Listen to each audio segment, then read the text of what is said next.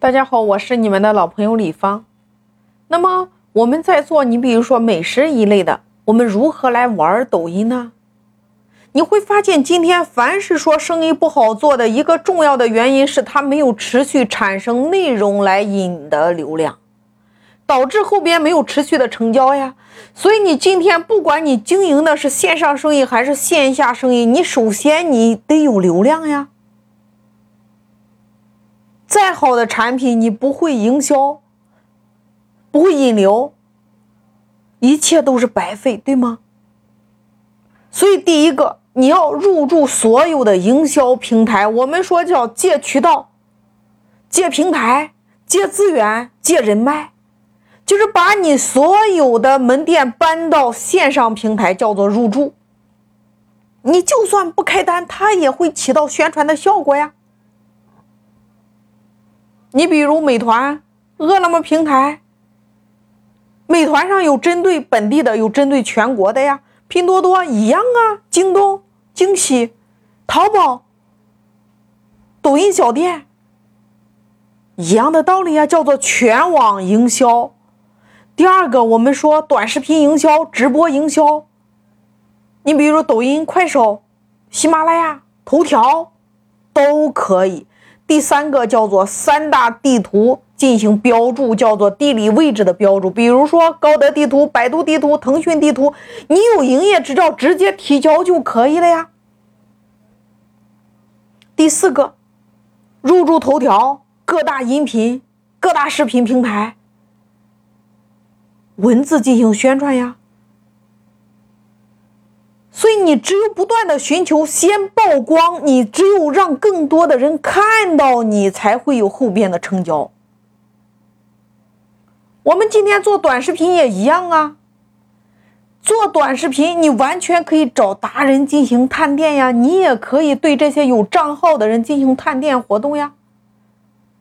你探店类他这样的内容创作者，他的视频系是面向你的。现在的消费者呀，他你你看，他每次在发布这些信息的时候，是不是提供了你店铺的商品或者说你的服务信息，为你的店铺进行曝光导流呀？是不是直接的或者说间接的促成了第三方交易的达成？所以，如果你经营的是美食一类的这个探店的营销模式，你完全可以采用。那如果你是美团或者说大众点评，一样可以用探店的方式邀请同行或者说你同城的商家进行探店，一样在彼此导流呀。你看，美食探探店的这些节目，你看一下直播的这种形式，他们每一期都会选取当地的一家有特色的或者说口碑俱佳的店面。他会进行一些真人出镜用餐的同时，他还会介绍每一道菜的色泽、口感、味道，是不是在进行引流？所以，如果你是美食探店一类的，你可以就说不一定局限于对食物的测评，你也可以主打人情味儿的这种探店类内容。你可以是路边的烧烤，也可以是有名的老店。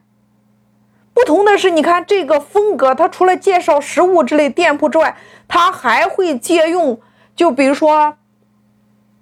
你可以在店里边与这个店老板或者说其他食客进行交流，那有食物引出一段段这种欢乐呀、温暖呀这些真实的故事，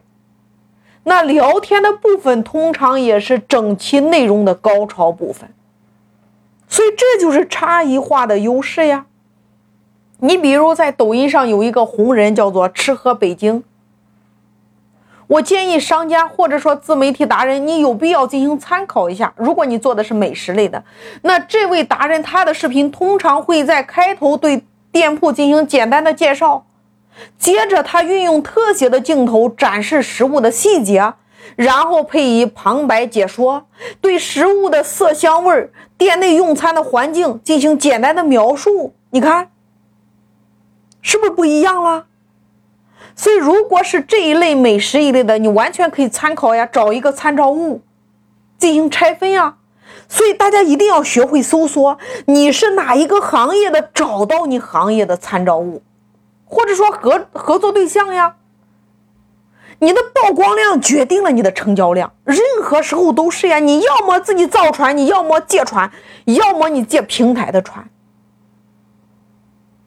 你可以投放抖家呀，借助达人的船找达人合作。